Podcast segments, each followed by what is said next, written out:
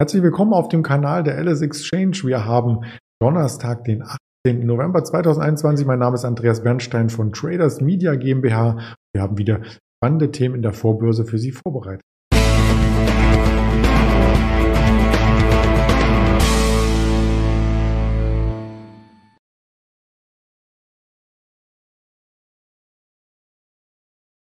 Der DAX setzt seine Rekordfahrt fort. Das ist natürlich das bestimmende Thema für die Anleger. Wir blicken aber auch auf die Quartalzahlen von Nvidia, die gestern nachbörslich reingereicht wurden und auf eine Infineon. Vielleicht kann da etwas abfärben. Ja, das Ganze möchte ich im Handelsverlauf auch noch einmal vertiefen mit Ingmar Königshofen. Gegen Mittag wird er hier zur Verfügung stehen für ein Interview wie jeden Donnerstag. Da freue ich mich äh, schon drauf und ich freue mich auch drauf, wenn der DAX sich wieder etwas mehr bewegt. Denn gestern war nach der ersten Bewegung am Morgen mit dem neuen Rekordhoch gar nicht mehr viel los. Anders kann man es nicht ausdrücken. Eine Bandbreite von 15 Punkten hat uns über Stunden hinweg begleitet. Am Nachmittag dann nochmal ein schüchternes neues Rekordhoch, was aber auch keine Initialzündung für eine größere Bewegung darstellte. Bei 16.283 ist jetzt das Rekordhoch ähm, quasi manifestiert und in den Büchern verankert. Und das war gestern ein minimaler Aufschlag, aber insgesamt ähm, fügt sich damit der Chart weiter auf der Oberseite ähm, seinen Weg, seinem Trend, denn der Trendkanal ist eindeutig ab dem Tief im Oktober haben wir 1450 Punkte zurückgelegt in der Spitze. Also das ist wirklich ähm, eine sehr, sehr starke Rallye. Man sieht an den Kursen auch, dass das Ganze ähm, hier kaum eine Korrektur hervorrief. Gestern die Kerze, ja, vielleicht so ein kleines Zeichen von Unsicherheit. Aber wenn man auf die Vorbörse schaut, und das würde ich jetzt direkt tun, sind wir bei 16.274, also ähm, ungefähr neun Punkte vor dem Rekordhoch. Da waren wir schon fast dran, hier mit 77 also zum gestrigen Schlusskurs 22 Uhr bei 246 ähm, ist hier schon wieder ein Aufschlag zu sehen. Warum ist dieser Aufschlag zu sehen? Auch das möchten wir gleich ergründen. Zuvor einen Punkt noch erwähnen, die Volatilität. Sie sinkt weiter ab. Wir sind auf einem Jahrestief im VDAX New. Das heißt, so wenig Schwankungsbreite gab es in diesem Jahr in mehreren Tagen in Folge überhaupt noch nicht. Wir waren gestern zwischen dem Hoch und dem Tief bei einer Schwankungsbreite von unter 50 Punkten. Also das erinnert schon fast an einen US-Feiertag und ist wirklich für Daytrader ein schwieriges Geschäft. Da sollte man sich dann auf die größeren Trends und Ausbrüche womöglich fokussieren. Dennoch, die Stimmung bleibt positiv, also für Anleger, die längerfristig am Markt investiert sind. Da ist die Ampel auf grün.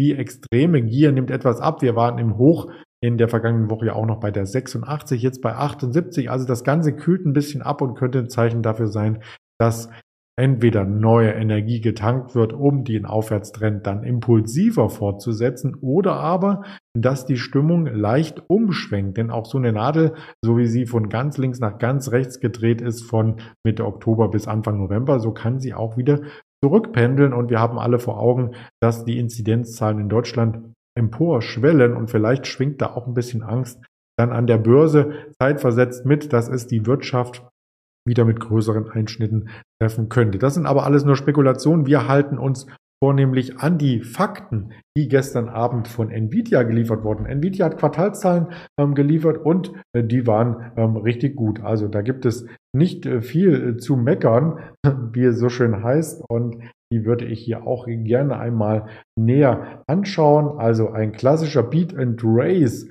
hieß es bei dem Aktionär. Nvidia hatte die Zahlen gemeldet und nachbörslich ist auch ins Plus gelaufen. Im dritten Quartal, was bis Ende Oktober ging, wurde der Umsatz gegenüber dem Vorjahresquartal um 50 Prozent gesteigert auf über 7 Milliarden und die Gewinne pro Aktie, die kletterten dann beim Unternehmen sogar um 60 Prozent, also noch kräftiger. 1,17 Dollar pro Aktie, das ist im Vergleich zum Aktienkurs nicht viel, aber die Steigerung ist eben hoch und die Analysten hatten hierbei nur von einem Umsatz von 6,82 Milliarden Dollar oder einem Gewinn von 1,11 Dollar gerechnet. Also die Analysten wurden ähm, nicht nur zufriedengestellt, sondern auch noch ähm, ja, mit einem Sahnehäubchen äh, beliefert. Die Hard- und Software für Serverzentren, das ist ein Bereich, der stark wächst um 55 Prozent, sogar größer als der Gaming-Sektor. Der ist nur in Anführungsstrichen um 50 Prozent gewachsen. Also das Gaming-Geschäft steuert zwar auch zu den Erlösen bei, 3,22 Milliarden, aber ist damit jetzt nur noch bei 45 Prozent ähm, vom Gesamtumsatz hier ähm, mit beteiligt. Also jeder, der sagt, Nvidia, ähm, das ist doch ein typischer Grafikkartenhersteller für die Gamer, der ist nicht aktuell informiert, denn im Grunde genommen ist das Segment der Hard- und Software für Serverzentren noch wichtiger geworden. Die Prognose für das laufende Quartal wurde also erfüllt. Die Bruttomarge liegt sogar bei 65 bis 67 Prozent. Da hatten auch die Analysten weniger auf dem äh, Zettel und es wird auch für das letzte Quartal des Geschäftsjahres ein ordentlicher Umsatz erwartet. Ein bisschen geringer, nur bei 6,91 Milliarden Dollar, aber trotzdem ähm, sieht das Ganze sehr, sehr positiv aus. Wir haben nach den Zahlen auch einen Aufschlag erlebt. After Hours ging die Aktie um 5 Prozent nach oben und im Handelsverlauf selbst 3% nach unten. Also das heißt, da wurde der gesamte Verlust des gestrigen Handelstages wieder wettgemacht und sogar noch ein Aufschlag gefeiert. Was sagen die Analysten dazu? Ja, erst einmal ein Ausblick auf das Geschäft, das wollte ich auch noch nachreichen. Ein Ende des Chipmangels ist laut dem CEO noch lange nicht in Sicht. Also das heißt, die Auftragsbücher sind voll und er ist der Tech-Verantwortliche, ein Nvidia-CEO und hat sich zum globalen Chipmangel vor zwei Tagen übrigens geäußert. Das kam gestern, gestern nicht über die Ticker, sondern das ist eine Meldung, die jetzt zwei Tage alt ist und er befürchtet, und das finde ich jetzt ein bisschen ähm, fast schon ironisch, er befürchtet, ähm, dass es noch eine Weile dauert mit dem Chipmangel, denn letzten Endes ist das für Nvidia auch gut, denn hohe Nachfrage ähm, garantiert volle Auftragsbücher. Ja, wie sieht das Chartbild langfristig aus? Allzeithoch gestern und dann heute natürlich auch in Euro 271,60 Euro aktuell die Aktie und die hat sich damit ähm, seit dem August, September noch einmal verdoppelt. Also das soll schon was heißen. Das schaffen große Unternehmen in der Regel nicht. Was sagen die Analysten dazu? Auch das habe ich einmal recherchiert. Da gibt es insgesamt eine Vielzahl an Analysten, die sich hier äußern. Die durchschnittliche Empfehlung ist kaufen. Sieht man hier in der Bandbreite. 42 Analysten haben sich zu Wort äh, gemeldet.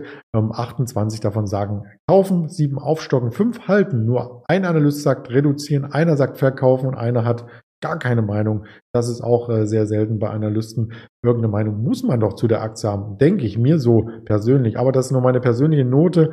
Der Abstand zum durchschnittlichen Kursziel ähm, ist rund sieben Prozent. Also wenn man die einmal klettet, müsste hier ähm, ein weiterer Aufschlag noch ähm, kommen. Aus Sicht der Analysten, das Kursziel am oberen Ende der Preisspanne ist sogar 400 Dollar. Wir sind bei 272 Dollar, also da ist noch ordentlich was zu holen, nämlich 36 Prozent. Und derjenige, der verkaufen gerufen hat, der geht davon aus, dass Nvidia wieder auf 130 Dollar nach unten fällt. Das ist hier die untere Spanne. Also sich halbieren wird oder um genau zu sein, genau auszurechnen, 55 Prozent Abschlag noch kommen wird. Also soweit liegen die Analysten auseinander, sieht man auch bei Aktien selten zwischen 130 und 400 die Kursziele.